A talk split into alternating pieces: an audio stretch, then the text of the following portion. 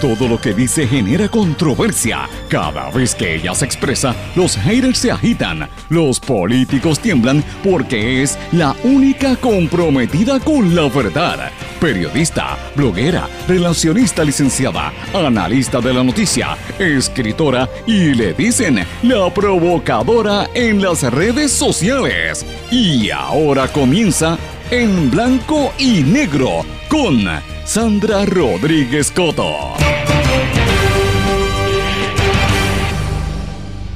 ¿Existe una vacuna contra la desigualdad en la pandemia? Hoy hablamos de eso, de las tensiones en la transición hacia Luma y de Rivera Chats que vaticina que se repetirá el verano del 2019. Bienvenidos a su programa en blanco y negro con Sandra para hoy, miércoles 26 de mayo del 2021. Les saluda Sandra Rodríguez Coto. Errática la transición hacia Luma provoca múltiples apagones tensiones y caos entre los abonados, desesperanza entre los empleados de la Autoridad de Energía Eléctrica y mucha preocupación entre los políticos porque saben que esto va a tener un costo a nivel electoral. La venganza de Tatito, Cámara de Representantes colgó los nombramientos de Larry Seilhammer para Estado y de Manolo Torres para la oficina del Contralor. Además, no se lograron los votos para aprobar la resolución que posponía la entrada de Luma Energy a manejar la distribución en la energía eléctrica. Populares no quieren confirmar a Eliezer Ramos Párez como secretario de Educación. Y el expresidente del Senado, Tomás Rivera Chats, ve lo que está ocurriendo y advierte a Pierluisi que podría repetirse el verano del 2019 por el malestar que hay con el contrato de Luma Energy y con la manera en que se está manejando el gobierno del país. Acribillan en Puerto Rico a un joven buscado a la República Dominicana y que apenas llevaba dos meses aquí después de haber llegado en una yola. A la venta en San Juan. Miguel Romero venderá propiedades para pagar las deudas que heredó en el municipio. El alcalde de la capital detalla las deudas acumuladas que superan los 300 millones de dólares y que ha acordado una serie de planes de pago para poder manejar ese monto a largo plazo. Departamento de Salud asegura que Puerto Rico está encaminado a lograr la inmunidad de rebaño ante el COVID-19. Destacan que han reducido los casos graves de esta enfermedad y los mayores de 12 años vacunados superan las 20.000 personas en tres semanas. Fiscal que investiga fraude criminal contra el expresidente Donald Trump y sus empresas en Nueva York convoca a un gran jurado para sopesar posibles cargos que podrían involucrar no solo a, Trump, sino quizás a uno de sus hijos o a alguien muy cercano. México impondrá una vacuna contra la desigualdad en la pandemia. ¿En qué consiste? Organizaciones sociales proponen que el gobierno mexicano implemente recursos para combatir la concentración de la riqueza y disminuir las inequidades. ¿Qué puede aprender Puerto Rico de esto? Vamos a verlo hoy en su programa en blanco y negro con Sandra. Como siempre decimos, esto es una producción independiente, sindicalizada, que se transmite simultáneamente a través de una serie de emisoras independientes y de la cadena WIAC, también a través de sus plataformas digitales, aplicaciones para dispositivos móviles y por sus redes sociales. Estas emisoras son Radio Grito 1200 AM en Lares, 93.3 FM en Aguadilla. X61, que es el 610 AM, 94.3 FM, Patillas, Guayama, toda la zona sureste y este de Puerto Rico. Cadena WIAC. En Cabo Rojo, Mayagüez, nos escuchan por WYAC 930 AM. En Isabela y la zona norte nos escuchan por WISA 1390 AM. Saludos a los amigos de WISA. Y a través de la zona metropolitana y casi todo Puerto Rico nos escuchan por WIAC 740 AM. También nos sintonizan a través de Radio Raíces, La Voz del Pepino en San Sebastián, WLRP 1460 AM. Mis amigos, este programa se graba, se mantiene en formato de podcast en todas las plataformas. Usted lo puede conseguir por ahí. Y como siempre le digo, me puede escribir a través de todas las redes sociales o en nuestro correo electrónico en blanco y negro con Sandra arroba gmail.com. Vamos de lleno con los temas para el día de hoy. En blanco y negro con Sandra Rodríguez Coto. Mis amigos, les doy la más cordial bienvenida a este su programa en blanco y negro con Sandra. Espero que estén bien. Buen provecho a los que están almorzando y a los que están en ese proceso, pues que la pasen bien. Hoy tenemos un día con muchísima actividad eh, y vamos a tener unos días entre hoy y el viernes que van a estar bien intensos en la medida en que se acerque el proceso final para la transición a Luma. La calle está dura, hay muchas regiones de Puerto Rico que están con apagones. Esto es horrible. Hay, sectores donde llevan más de cuatro o cinco días sin electricidad, como si hubiera pasado un huracán. Esto es insostenible. Y esto se debe a la brutalidad con la que se ha implementado esta transición, la mediocridad que impera en el gobierno y la politiquería, porque eso es la única cosa que uno puede decir, la politiquería y la mediocridad en el gobierno, en la parte de recursos humanos, en la administración de Pierluisi e incluso entre la gente que está empujando Luma, porque Luma también ha trabajado de una manera mediocre en este proceso de transición, eh, sin entender que esto tiene que ver con seres humanos y con, y con servicio. Yo quisiera saber cuántos abonados ahora mismo están teniendo problemas de electricidad y no pueden tener el servicio, que sabrá Dios cuánta gente conectada a ventiladores, hospitales con problemas, ¿verdad? Esto no se justifica lo que está ocurriendo aquí. Y rápido culpan a los empleados de la Autoridad de Energía Eléctrica, a la gente que está en la calle, que está tratando de, protestar y proteger lo que le queda, ¿verdad? Y están en, le han sacado la alfombra de debajo de los pies. Pero esto es bien complejo lo que está pasando en Puerto Rico. Y de verdad me, me preocupa lo que veo. Anticipo que esto se va a poner cada día peor. Y uno lo puede eh, y ¿verdad? lo puede sentir en la actitud de los políticos, de ciertos políticos como lo que ha hecho el gobernador Pierluisi, que sigue reafirmándose en que esto va para adelante y va para adelante porque recordemos que Pierluisi era el abogado de la Junta de Control Fiscal y este acuerdo de Luma tenía que darse porque le debían dinero a, a, a, los, a los bonistas, los bonistas tenían que cobrar, la energía eléctrica está en quiebra. Y en parte también esto, eh, la gente dice, bueno, se sienten solos, no le han dado el apoyo como pasó cuando la telefónica, pero es que señores, tenemos que entender lo que pasa en Puerto Rico hoy en día. Yo no, y, y con esto no quiero que me vayan a malinterpretar lo que voy a decir, pero hay que decirlo, señores. Cuando estaba eh, ¿verdad?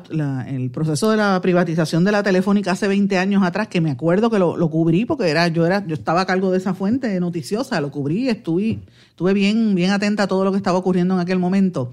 Había un poquito más de conciencia, la gente, era la primera vez que se hacía una transición de esa manera, de cómo se hizo, ¿verdad? Y pues hubo oposición, pero al final siempre se hizo, se, se, se vendió la compañía telefónica. En energía eléctrica, Aquí han pasado muchísimas cosas con el pasar del tiempo. Es una corporación que fue la más eh, rica del gobierno de Puerto Rico, la que más dinero generaba y la dejaron quebrar, la dejaron irse a la bancarrota. Y usted dirá, ah, eso eran los políticos. No, señores, también la actitud de los empleados tenía mucho que ver ahí, porque los mismos empleados fomentaban la politiquería. Energía eléctrica era como el Fondo del Seguro del Estado, que ahí era una hoja de familiares y de, y de nepotismo también y de política también. Vamos a dejarnos de cosas. Es la realidad. Yo no estoy diciendo que los empleados eran todos malos, jamás digo eso. Pero sí era un había un problema gerencial importante allí, y a eso usted le añade los intereses que hubo en el gobierno eh, cuando trajeron a Lisa Donahue y todos los procesos que hubo para dejar caer a la, a la corporación, pues ahí tiene que rendir cuentas todos los miembros que pasaron por las juntas de directores de energía eléctrica y el, el desastre que había allí internamente. Los monopolios no funcionan. El problema es que pasamos de un monopolio de gobierno y se lo dejamos en bandeja de plata a una empresa privada que lo que ha hecho es bregar esto con las patas, y perdonen que lo diga, pero es la verdad, Luma está, se cree que con poner anuncios en tres medios noticiosos, que son los que le llevan la, la le, cargan la bandeja al gobierno central, y me refiero a dos canales de televisión, a dos emisoras de radio en cadena AM y un periódico, o dos periódicos, esos son los medios en realidad que le están cargando las maletas al, al gobierno.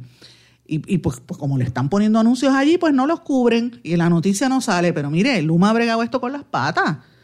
Y si eso va a trabajar de esta manera, pues usted tiene que saber y prepararse para lo que viene. Porque también el hecho de que unos días antes de que se vaya a finalizar esto, venga Luma a decir que lo eximan de cualquier negligencia y pongan eso en el contrato, eso es bregar de mala fe con el pueblo de Puerto Rico. Por eso que la gente está molesta. Hay que entender lo que está ocurriendo. Pero no podemos olvidar, por todo esto que estoy mencionando, y es la realidad, no podemos olvidar que cuando usted iba a energía eléctrica, y recuerde esto, señores, usted iba a hacer largas filas, a que lo atendieran mal, a que los empleados muchas veces, usted estaba ya haciendo filas y cerraban a las 12 y se iban a almorzar. Es la verdad. Yo no estoy tapando el cielo con la mano. Eso era así. Ahora, cuando venía una emergencia, ahí usted veía a los celadores fajados, trabajando muchos de ellos exponiendo sus vidas, algunos se quemaron, algunos murieron. Y cuando pasó el huracán María, si no fuera por todos los trabajadores de la Autoridad de Energía Eléctrica, esto no se hubiese levantado. Porque los empates y las, y las porquerías que hicieron todas esas compañías que vinieron de Estados Unidos, creo que una sola fue la que funcionó bien, el resto eran un desastre. Pues mire, fueron los empleados de energía eléctrica los que vinieron a arreglar todo ese revuelo que dejaron los que vinieron de afuera. Y en ese proceso yo creo que el gobierno, por la desesperación de cumplir con los bonistas, los deseos de, de ¿verdad? De, ir privatizando Puerto Rico y de cumplir con la gente que le ha dado dinero para las campañas políticas y el deseo del gobernador Pierluisi de cumplir con sus jefes de la Junta de Control Fiscal, porque vamos a dejarnos de cosas, la Junta de Control Fiscal es quien manda y lo está mandando y lo manda doblemente porque él era el abogado de la Junta de Control Fiscal, es la realidad. Pues señores, esto lo han pasado de una manera que es vergonzosa. Yo, yo he estado, cuando trabajaba como relacionista profesional, en muchas transiciones de empresas, cuando se vendían o cerraban o se iban de Puerto Rico y usted veía que esa empresa tenía que hacer un proceso de transición para acomodar a los empleados, ofrecerle otras garantías o si era por un cierre, pues para que tuviesen, ¿verdad?, incumpliendo con la ley los beneficios que recibían. Y lo que ha hecho este gobierno es atroz con los empleados de energía eléctrica. Ha sido una barbaridad al punto de que ya el mismo gobernador ha tenido que admitir que ha sido un error. Y esto, señores, está sirviendo de caldo de cultivo. La gente está en la calle fuerte, la gente está bien molesta. Y por eso es que usted escucha una cita como esta, y la tengo que decir, y cito, cuando el que no cae en tiempo es el gobierno, ocurren los veranos inolvidables, los problemas graves y hasta el final de los tiempos. Esa es una cita del expresidente del Senado, Tomás Rivera Chats, que en este momento es la única persona con sensatez en la opinión pública. Y lo tengo que decir públicamente, Tomás Rivera Chats es el único que tiene sensatez en esta administración y lo demuestra por su experiencia política, porque es un, como dice un political animal, es un, conoce el proceso de política, entiende que esto le va a costar al PNP y está haciendo el llamado, lo hizo desde ayer. En el día de ayer, cuando le hizo esas declaraciones, de hecho, el, texto de Rivera Chats fue mucho más extenso, pero esa, esa oración a mí me, me llamó tanto la atención que yo tuve que capturarla y la edité y la puse como si fueran de esas citas que yo comparto en las redes sociales. El que va a mi página de Instagram sabe que cada dos o tres días yo pongo una cita porque me gusta leer citas de gente famosa y, citas que, tengan un significado. Y esa, oración de Rivera Chats es bien contundente. Cuando el que no cae en tiempo es el gobierno, ocurren los veranos inolvidables y los problemas graves hasta el final de los tiempos. Búsquela porque yo la compartí, está en mis páginas de, de todas mis redes sociales, Facebook, Twitter, etcétera. Y Rivera Chats había hecho un mensaje que decía lo siguiente, decía, buenos días Puerto Rico, esto fue ayer. Sobre caer en tiempo, coincido totalmente con el gobernador Pierluisi, en eso tiene mi absoluto apoyo. Debemos estar a la altura de los tiempos.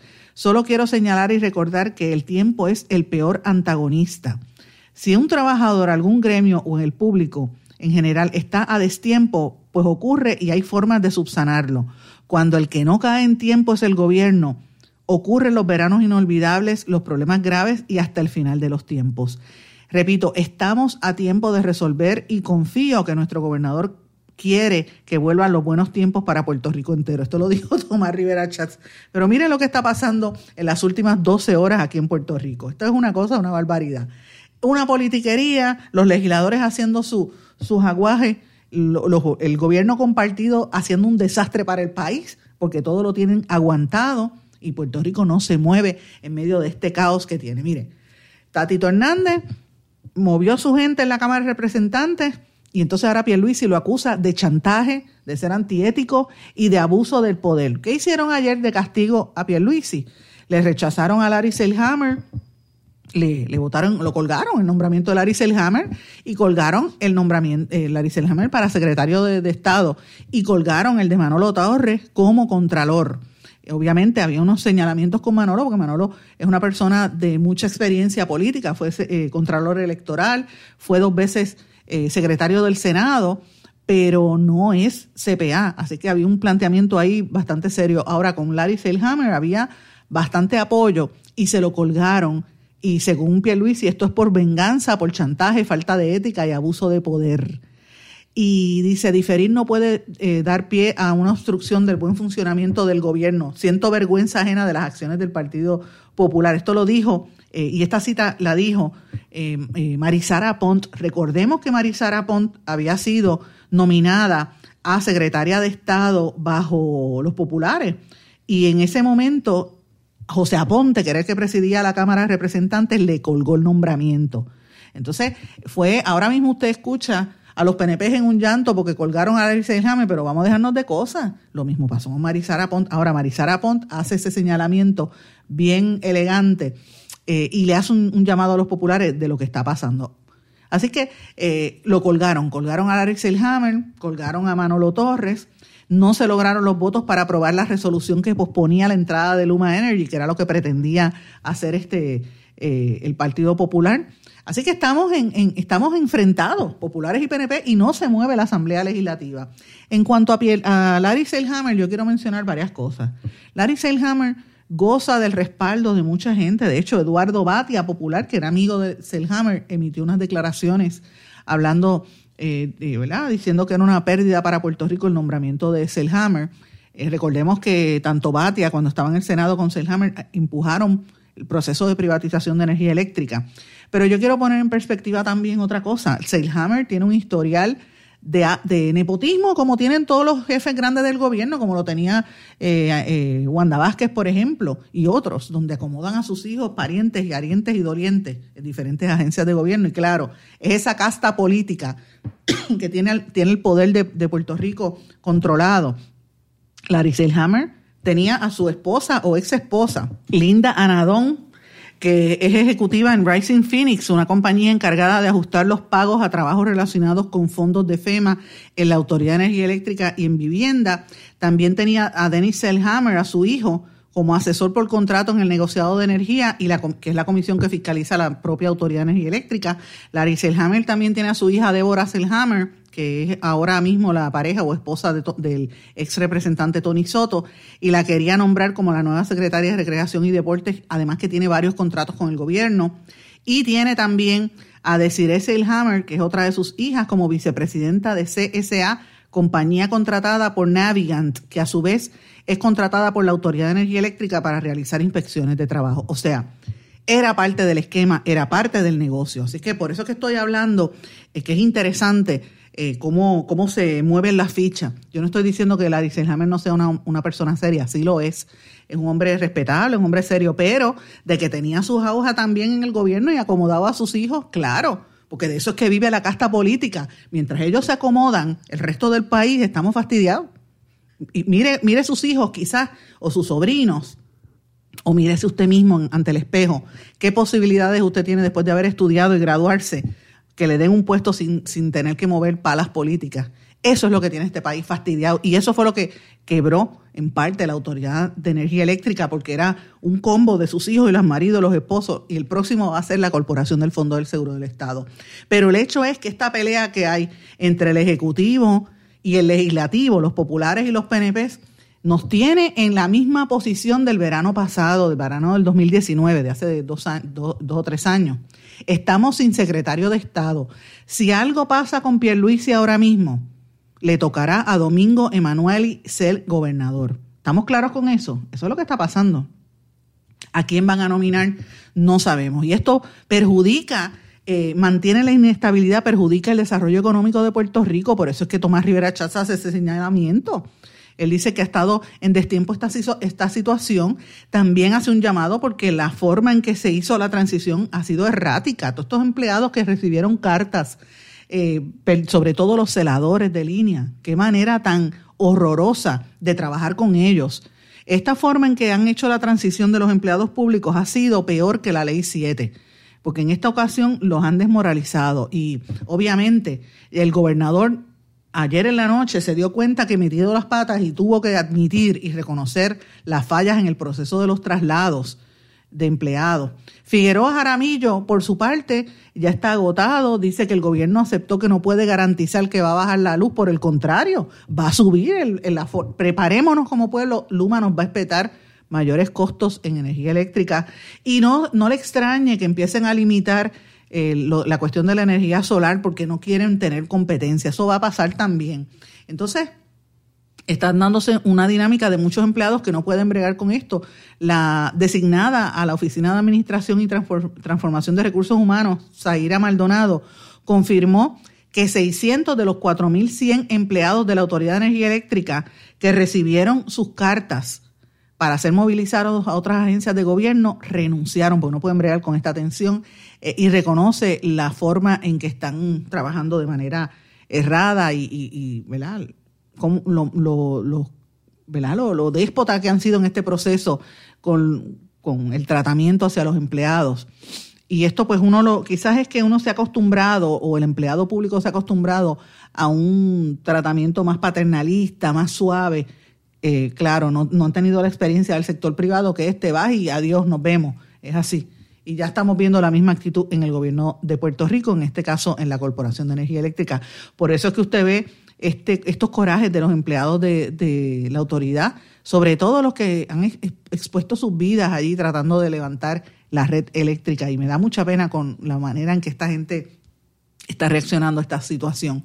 Mientras tanto, siguen las averías, ellos dicen que van a continuar con esta, y el gobernador, a pesar de que reconoce todos estos errores, dice vamos para adelante y seguimos para adelante y seguimos con Luma. Volvemos a lo mismo, él responde a los intereses del que fue su jefe o que es su jefe realmente, la Junta de Control Fiscal, que es la que está mandando en Puerto Rico y quiere y empuja este proyecto. La lucha contra este proceso va a arreciar, así es que prepárese para unos días bien intensos. Esto apenas comienza. Eh, y evidentemente va a haber una pugna política que va a tener, va a seguir teniendo repercusiones eh, increíbles por demás. Ahora, eh, tengo que mencionarles algo, organizaciones como por ejemplo Queremos Sol, que es una entidad, una coalición que, que representa a la gente que quiere la energía solar, está diciendo que Luma Energy todavía no tiene ninguna de las aprobaciones del negociado de energía requeridas bajo el contrato. Y esto es importante, no le han prestado atención a este tema. Quiero mencionar brevemente también otro, otro elemento de lo que usted ve, de lo que podemos ver nosotros aquí en Puerto Rico de la atención en el gobierno, y es lo que está pasando en educación. Eh, va a pasar lo mismo que, sucedió con las dos nominadas anteriores, Elba Ponte y Magali Rivera Rivera, y lo que pasó con Estado y la Contraloría. Los populares no le quieren confirmar al que está ahora mismo de secretario interino, Ramos, eh, Eliezer Ramos Párez, que se puso disponible eh, para poder dirigir la agencia. Y todos los populares dicen, sí, él es bueno para sustituto ahí o como para número dos, pero no para número uno, porque es abogado y no es educador. Miren, están buscándole 20 patas al gato. ¿Y usted sabe por qué no quieren a Eliezer Párez? Ramos Párez.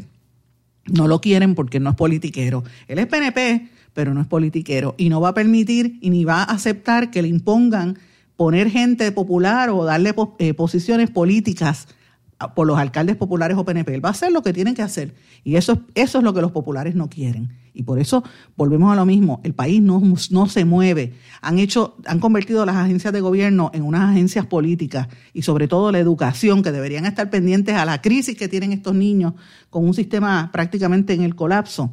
Después de los terremotos y la, y la pandemia, que estén en esto es una charlatanería de los políticos. Es increíble. Tengo que irme a una pausa. Regresamos enseguida. No se retiren, el análisis y la controversia continúa en breve, en blanco y negro, con Sandra Rodríguez Coto.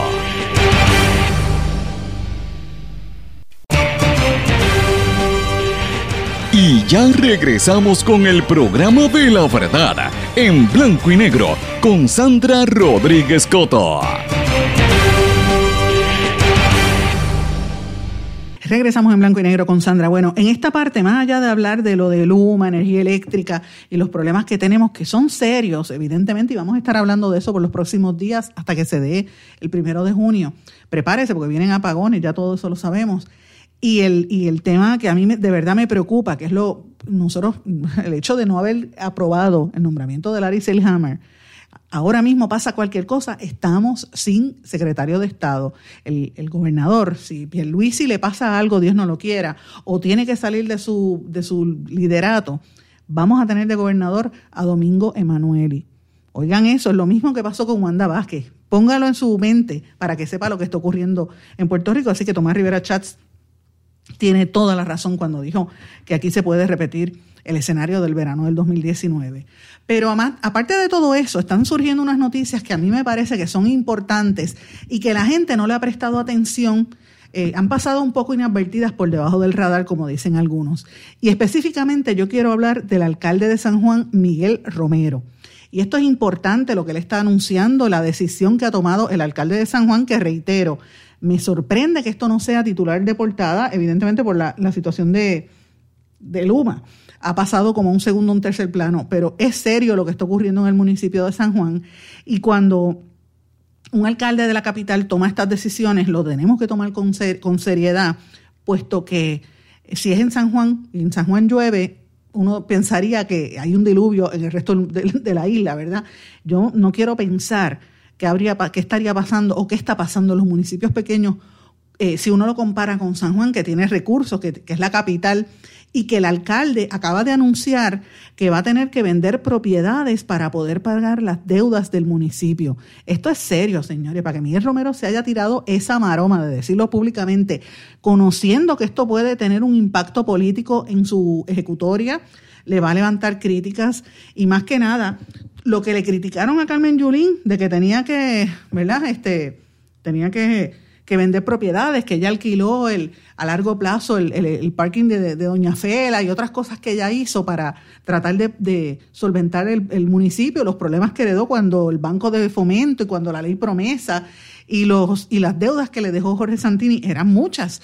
Y evidentemente a eso usted le añade los, los, años que tuvo Carmen Yulín, que hizo también muchos errores, y a Miguel Romero le ha tocado un tostón. Esa es la realidad. Eh, y vuelvo y digo, no puedo decir nada malo de Miguel Romero, no estoy hablando ni criticando su, su gestión o su trabajo. Creo que Miguel Romero es un hombre serio, es una persona que conozco desde antes de ser político, desde antes de ser incluso secretario del Trabajo. Creo, creo que es un hombre bien inteligente y un hombre serio. Sea, yo no tengo nada malo que decirle. Miguel Romero es una persona seria de convicciones. Eh, pero él por poco perdía las elecciones, señores. Manuel Natal por poco secuela. Y mucha gente como que no le prestaba atención a Manuel Natal y, dijeron como que lo menospreciaron porque lo veían bien nenito, bien jovencito y lo veían como que los mismos populares no lo querían. Mire, y Miguel Romero le pasó por el lado y aplastó a la candidata del Partido Popular y el Partido Popular no tiene la más mínima posibilidad de volver a aspirar a controlar el municipio de San Juan y eso es eso es eso es un hecho porque después de los de la alcalde, ¿verdad? el proceso en que dirigió Carmen Yulín y la campaña nefasta de, la candidata anterior de Rosana, señores, no tienen nada que buscar. Manuel Natal hizo su campaña y por poco gana. Hay algunos que dicen que, que, le robaron las elecciones por lo de la reforma electoral. Usted llegará a su propia conclusión. La realidad es que en, el recuento y al final quien ganó fue Miguel Romero, pero no podemos descartar la figura de Manuel Natal, eh, a menos que Manuel Natal se perfile como candidato a la gobernación por Victoria Ciudadana, pero todavía falta de aquí a allá. Así que tenemos que concentrarnos en las ejecutorias del alcalde actual y lo que heredó Miguel Romero. ¿Y qué va a hacer Miguel Romero? Miguel Romero acaba de anunciar que tiene que enderezar las, las finanzas y para lograrlo no solamente va a vender propiedades, sino que va a adoptar unos planes de pagos para tratar de enderezar las finanzas y que va a recortar servicios como servicios legales, servicios de seguridad y servicios de publicidad. Esto es serio porque desde, desde antes, bueno, desde SILA, la publicidad era importante para el municipio, se gastaba mucho en marketing y publicidad. Yo recuerdo cuando Santini, que tenía hasta su propia revista, Carmen Yulín tenía una emisora de radio, que sabrá Dios en qué quedó esa emisora, ¿verdad? Y qué pasó con quienes la crearon. Eso un día va a explotar en algún momento, una emisora natimuerta. Eh, y gastó muchísimo en publicidad también y los candidatos necesitan los alcaldes para dar a conocer su obra. Y que Miguel Romero diga que va a cortar fondos, eso llama poderosamente la atención. Eso, eso significa que el problema que tiene es grande. El asunto financiero ya le había reconocido que era un problema cuando él estaba a punto de cumplir los 100 días. Y eh, evidentemente él ha estado en la palestra pública un poco hablando sobre cuando el tema de la violencia de género, cuando se decretó un estado de emergencia eh, y también con las críticas que se ha levantado en torno al Parque Lineal Enrique Marticol, por ejemplo, Pero la finanza, pues esto es serio. Y estas medidas, la, mitigación para los gastos para la mitigación de los huracanes Irma y Marina, y le, le dieron un golpe al municipio. Y el presupuesto del municipio también tienen, ahora mismo, una de las ideas que quieren hacer es vender el edificio de Ramallo, de la vieja imprenta de Ramallo en San Juan, que debe costar como 4 millones de dólares, eso que de la carretera vieja de Caguas, que pertenece a San Juan, eh, la parte de San Juan. Y también hablan de otras cosas, ¿verdad? Otros ingresos. Dice que el presupuesto municipal esta vez será de 670 millones, que son 25 millones adicionales al, al presupuesto vigente, que fue el que dejó, el último que dejó Carmen Yulín. Y dice que el 68.4% de las operaciones municipales son financiadas con fondos ordinarios, 18.5% con fondos federales y un 13.1% con otros ingresos. Partida que incluye la contribución adicional especial. Eh, dice que se liquidaron las inversiones, o sea, el municipio debía 124 millones de dólares con la cuestión esta del PayGo eh, y el retiro de los empleados. El CRIM también eh, tiene, se supone que le tocara al municipio de San Juan 26 millones que no recibió. A eso tú le tienes que añadir la deuda que tienen por lo de retiro y por lo de ACES que el, eh, ahora tiene aumentó de 25 a 54 millones las aportaciones que tiene que dar el municipio al plan vital y eso pues es un golpe grande y él, él está a la expectativa de que en octubre le den unos fondos adicionales al plan vital para que el municipio no tenga que dar tanto dinero. Así que San Juan está en una disyuntiva, no me extrañaría que tengan que reducir en nómina. Él está diciendo que no, que no van a votar empleados, que lo que sí es que van a recortar lo, y van a seguir recortando los servicios profesionales. Eh, por ejemplo, en el área de, contratistas independientes han bajado casi 160 mil dólares y en el área de publicidad y, y comunicaciones bajaron 400 mil dólares al año. Entonces, renuncia, si el empleado renuncia o se jubila, no van a contratar a alguien que lo sustituya. Así que estos son unos golpes importantes y a mí me parece que, que la operación del municipio hay que evaluarla. Aquí se le juega el futuro político de Miguel Romero y tiene que hacerlo bien. Esperemos que esto no represente merma en los servicios a la comunidad, porque ya estamos viendo algunas áreas de la, de la, de la alcaldía donde se ve pues todo sucio y las críticas que se le hacían a Carmen Yulín ahora se le están haciendo a Miguel Romero, que apenas no lleva ni un año, lo que lleva son apenas seis meses, antes de seis meses me, parece que son injustos con él en ese respecto, eh, pero si está haciendo estos recortes, pues se le ve más cuesta arriba su trabajo. Hay que estar atentos a esto y me parece que es una noticia sumamente seria. A esto le añado otra noticia también que me parece importante y fue el anuncio que dio el representante popular, Héctor, Héctor Ferrer, de que la Cámara eh, aprobó aumentar el salario mínimo a 8.25 la hora. Esto es importante porque muchos empleados pues, están tratando de, ¿verdad? De, incentivar que la gente regrese a trabajar eh, y obviamente el mínimo no le da. Son más de 300 mil personas ganando 7.25 la hora que tienen que tener dos y tres trabajos para poder sobrevivir. 7.25 la hora son 15 mil al mes, al año. Eso se gana algunos ejecutivos en este país en un par de horas. Así que es fuerte lo que está viviendo eh, muchos empleados en este, en este país y veremos a ver si esto funciona. Yo creo que hay que darle más dinero al empleado y más beneficios para que el empleado se sienta con, la lealtad y de, regresar a trabajar y que no sea un salario este, y, sin beneficio, porque sea risible, la gente no va a querer regresar. Señores, tengo varios temas que también quiero mencionarles que tiene que ver con la criminalidad, una noticia seria que han estado ocurriendo más allá de del tema del joven desaparecido, ¿verdad? Que el muchacho Giancarlo González Rivera, que lo vieron la última vez el 19 de mayo, muchacho joven, en, una, la guagua la encontraron en el barrio Santa Rosa en Guainabo, eh, y todavía no se sabe el muchacho que era guardia de seguridad, pero aparte de eso han estado ocurriendo otros temas relacionados al tema a las noticias de criminalidad que me parecen importantes y demuestran lo que está ocurriendo en Puerto Rico. El primero, el caso de eh, una muerte violenta que hubo el lunes en Loíza. Un hombre le dispararon 200 veces a este señor en el, en el sector Villa Cañona de Loíza. Otro que un asesinato en el barrio obrero también. Y este, este muchacho, un hombre de 29 años, Carmelo Rambalde, Ustedes saben que yo soy corresponsal de medios en República Dominicana y en Centroamérica y cuando hay noticias que tienen que ver con Puerto Rico, a mí me avisan para que esté pendiente. Este muchacho murió aquí, Carmelo Rambalde, Acababa de llegar de República Dominicana a Puerto Rico, vino aquí en Yola. Apenas llevaba dos meses en Puerto Rico. había venido huyendo porque en República Dominicana lo estaban, lo estaban buscando porque los municipios de Mayor del Rey y el municipio Consuelo se dedicaba a cometer asaltos.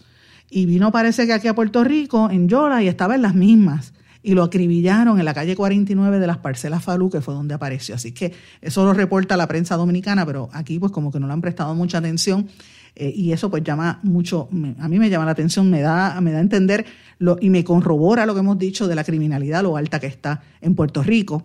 Y por último, el, el tema de que ha trascendido, creo que salió algo públicamente y se habló un poquito, que el Tribunal de Primera Instancia de Arecibo, le denegó la petición de un nuevo juicio a Eduardo Correa López, convicto por el asesinato de Yadira Delgado Candelaria en el, 2010, en el 2006, una mujer que mató, murió eh, de 108 puñaladas y él estaba pidiendo eh, un nuevo juicio. Él está siendo representado por el proyecto Inocencia. Me imagino que evidentemente la resolución de la jueza dijo que los exámenes de ADN establecieron que él no era el donante, ninguno, o sea, no era la parte de, la escena, así que me imagino que esto van a llevarlo a una apelación, veremos a ver cuál es la próxima etapa con este caso. Así que eh, si se fijan, tenemos varias noticias sobre criminalidad y, la economía de los municipios que me parece que son importantes también y no debemos pasar inadvertida. Tengo que irme a una pausa. Cuando regrese, vamos entonces a hablar de noticias de fuera de Puerto Rico, cosas que están pasando en los Estados Unidos que nos deben interesar. Regresamos enseguida. No se retiren, el análisis y la controversia continúa en breve, en blanco y negro, con Sandra Rodríguez Coto. Más que un plan de salud, somos alegría para nuestro pueblo. Somos seguridad. Somos nuestra gente. Más que un plan de salud, somos nuestra comunidad. Somos bienestar. Somos tu acceso a 64 hospitales, médicos y especialistas en todo Puerto Rico al cuidado de tu salud. Más que un plan de salud, Menonita es Puerto Rico. Plan de salud Menonita. Tu salud en buenas manos.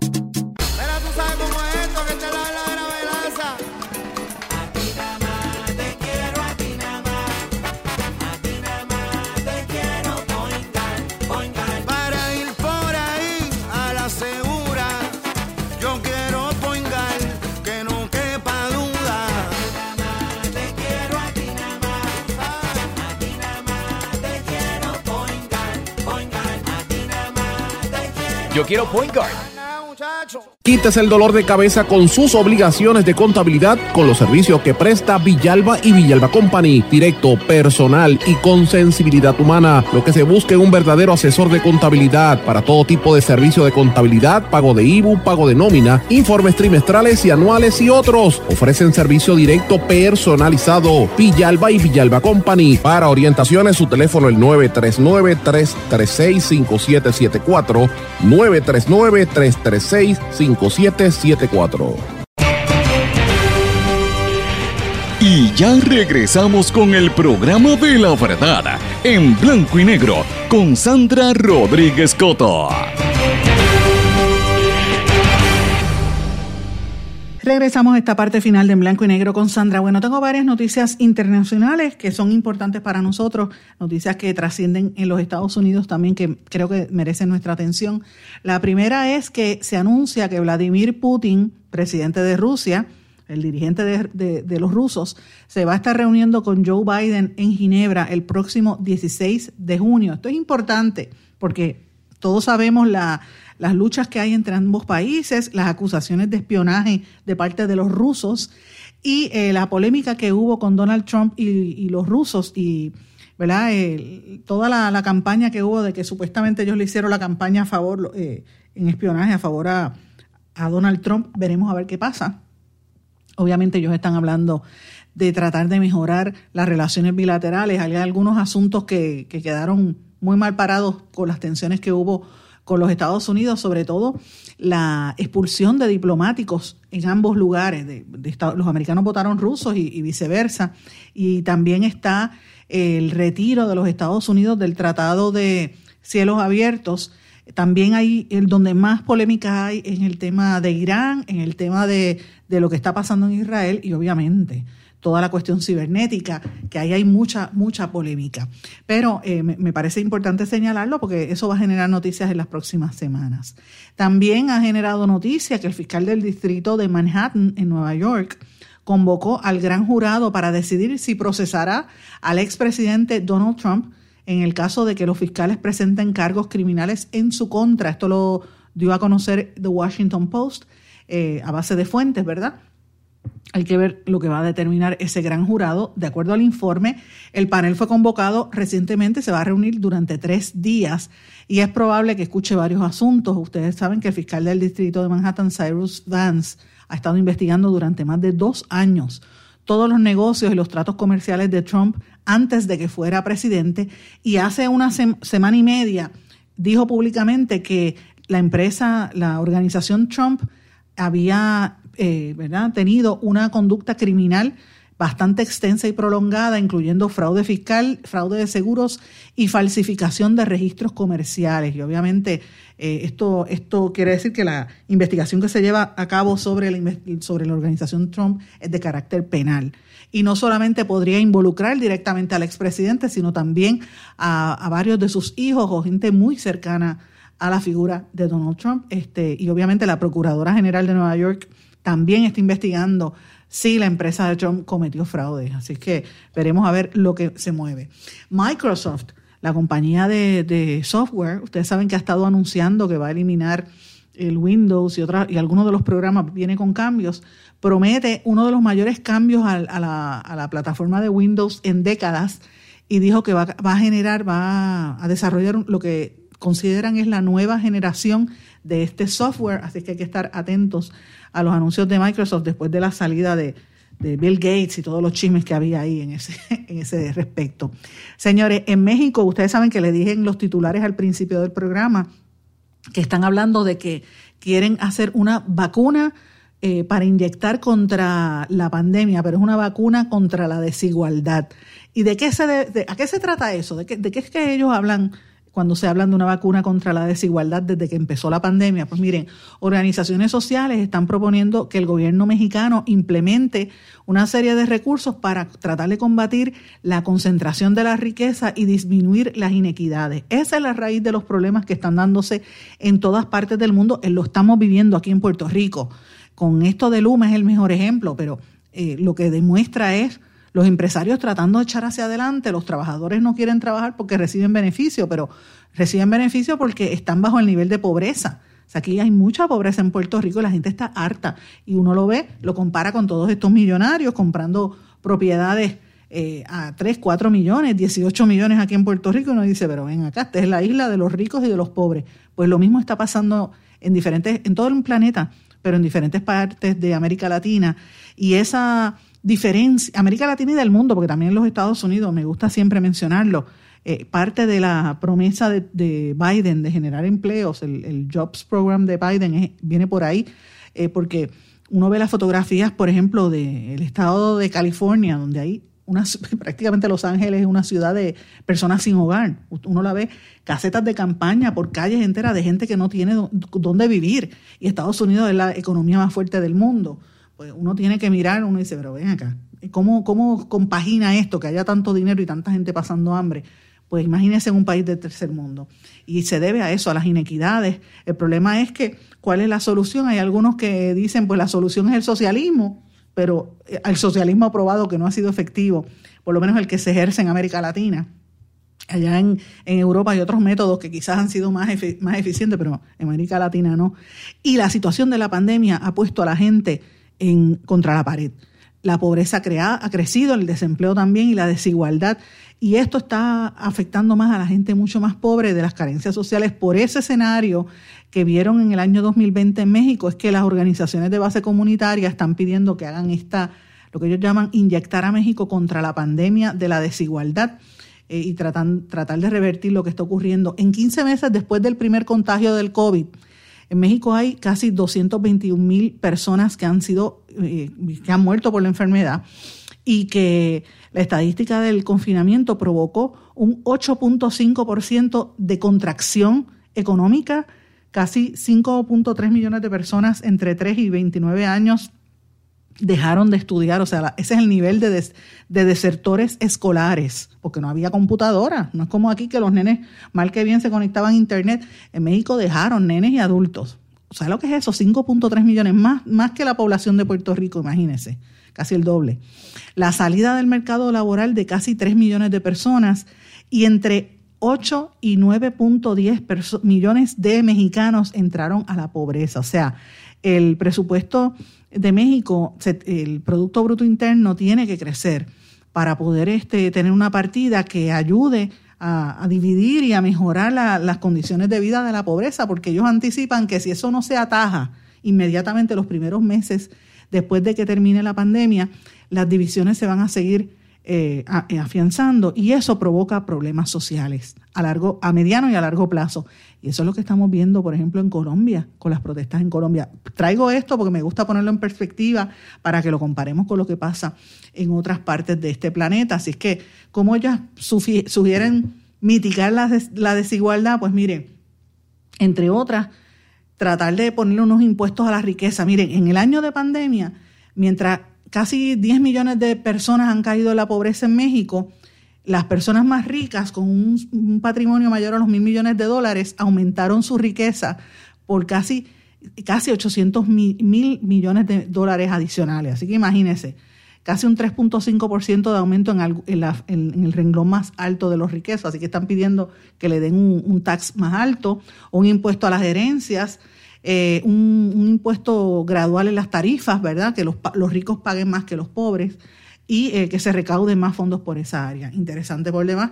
Y México está en las condiciones de hacerla. Yo le dije en el día de ayer que ellos habían adquirido el 100% de una petrolera, Deer Park, en, Texas. Eh, la compró el Petróleos Mexicanos y es una compañía bastante grande en el estado de Texas que, le va a suplir casi 350 mil barriles al día eh, y queda a 32 kilómetros de Houston y ahora pertenece, esa refinería para ellos tiene una gran capacidad de producción, pertenecía a Shell y Shell va a continuar con unas operaciones contiguas, pero ahora le pertenece a México, interesante por demás. Van a hacer un, como, una, como, unos tubos, ¿verdad?, para llegar, una tubería al norte de México. Interesante lo que están viendo por allí. En Ecuador, ustedes saben que acaba de entrar un nuevo presidente, Guillermo Lazo, lo recibieron con piquetes y con, una protesta grandísima de indígenas, indígenas y campesinos, pidiéndole que por favor detenga y que derogue los, los incrementos en las tarifas y en los combustibles y los impuestos que, que dejó el saliente presidente Lenín Moreno, que eso fue lo que provocó las protestas del año 2020, y le piden que las elimine para que con eso, con eso los recibieron, porque están todo lo que es el petróleo, el derivado de petróleo, el gas, el diésel, pues todo eso lo aumentaron de valor y eso pues hizo que la gente esté más pobre que nunca antes, así que es interesante. Y, él acaba de llegar al poder y ya tuvo una reunión con los Estados Unidos y con el líder opositor de Venezuela, Leopoldo López. Interesante por demás. En Guatemala, un tribunal guatemalteco ordenó eh, la, extradición a los Estados Unidos de Luis Enrique Martinelli Linares, hijo del expresidente panameño Ricardo Martinelli, bajo cargos de lavado de dinero en Estados Unidos. Así que por ahí viene una noticia. Y en cuanto al COVID, están pasando muchas cosas. Brasil, la cifra de muertos por Brasil supera los 450 mil personas por el COVID-19. Increíble por demás. El saldo es cada día peor. En Colombia, a raíz de las protestas que siguen. De hecho, los, colombianos, hay una encuesta donde dice que todo, prácticamente el 100% de la población de Colombia está de acuerdo con las manifestaciones, pero donde hay diferencias es con los bloqueos y con el vandalismo que hay en ciertas áreas. Hasta ahora van 2.100 heridos, 47 muertos oficiales, ¿verdad? Pero hay más de 150 eh, eh, supuestamente que aparecieron en fosas comunes más de mil desaparecidos. Y estas protestas han generado un incremento dramático de los casos de COVID. Hay casi 8 mil nuevos pacientes en unidades de cuidado intensivo en Colombia, lo ha dado a conocer las autoridades. En Venezuela, la crisis, porque allí no hay electricidad, parece mentir un país que produce petróleo como está, la gente en los hospitales muriéndose, no hay ni siquiera luz. Eh, y hay una serie de pacientes que estuvieron en las salas de, de, ¿verdad? intensivo en en Caracas y han escrito unas cartas explicando cómo era la vida, denunciando antes de morir cómo, cómo viven sin aire acondicionado, sin electricidad, en apagones terribles lo que viven en ese país. Así que muy fuerte. Francia es un país que había sido un fiasco en la Unión Europea eh, y había tenido bastante problemas cuando empezó la pandemia y han acelerado de una manera dramática el proceso de vacunación, parecido a lo que hizo aquí Puerto Rico, que empezaron en sitios masivos y después han ido en otros lugares más, más eh, cercanos, pero ahora mismo experimenta un, un, triunfo y un éxito en, la, en lograr que la gente se vacune. En Francia están vacunando con Pfizer, Moderna, la de AstraZeneca y la de Johnson Johnson. Aquí en Puerto Rico el Departamento de Salud dijo que ya estamos a punto de lograr la inmunidad rebaño eh, con, estos, con, con la vacunación de los más jóvenes y los adolescentes y ya estamos cerca del 48% de la población por lo menos tiene la primera dosis y un 37% de los puertorriqueños tenemos las dos dosis de la vacuna, así que eso son buenas noticias con el programa de la vacunación. Señores, termino el programa con dos noticias ahí que me parecieron interesantes para que estén atentos, evidentemente. El romance de J-Lo, Jennifer López y Ben Affleck, eso sigue dando de qué hablar. El Ben Affleck se ha dejado ver con ella, él estaba en Florida, se, retrató con el con el reloj que ya le regaló hace 17 años, así que ahí, eso me parece interesante. Y Kardashian, Kim Kardashian, está siendo demandada por un grupo de trabajadores de limpieza y mantenimiento que trabajan en su mansión. Dice que la demandan por supuestamente violar los derechos de los trabajadores, así que me pareció bien interesante ese tema. Y termino eh, diciéndole que busquen, si a usted le interesa el tema de, de estas dos figuras, J-Lo y, Kim Kardashian, déjeme saber a través de sus comentarios en las redes sociales o me escribe a través del correo electrónico en blanco y negro con Sandra arroba gmail.com. Me despido con esa nota un poquito distinta, pero para darle la idea de que no solo podemos estar hablando o debemos estar hablando de, de los problemas que tenemos, vamos a vivir vicariamente a través de estos artistas, señores. Será hasta mañana. Que pasen todos. Muy buenas tardes. ¿Se quedó con ganas de más? Busque a Sandra Rodríguez Coto en las redes sociales o acceda a en blanco y negro.blogspot.com porque a la hora de decir la verdad solo hay una persona en la cual se puede confiar. Sandra Rodríguez Coto en blanco y negro.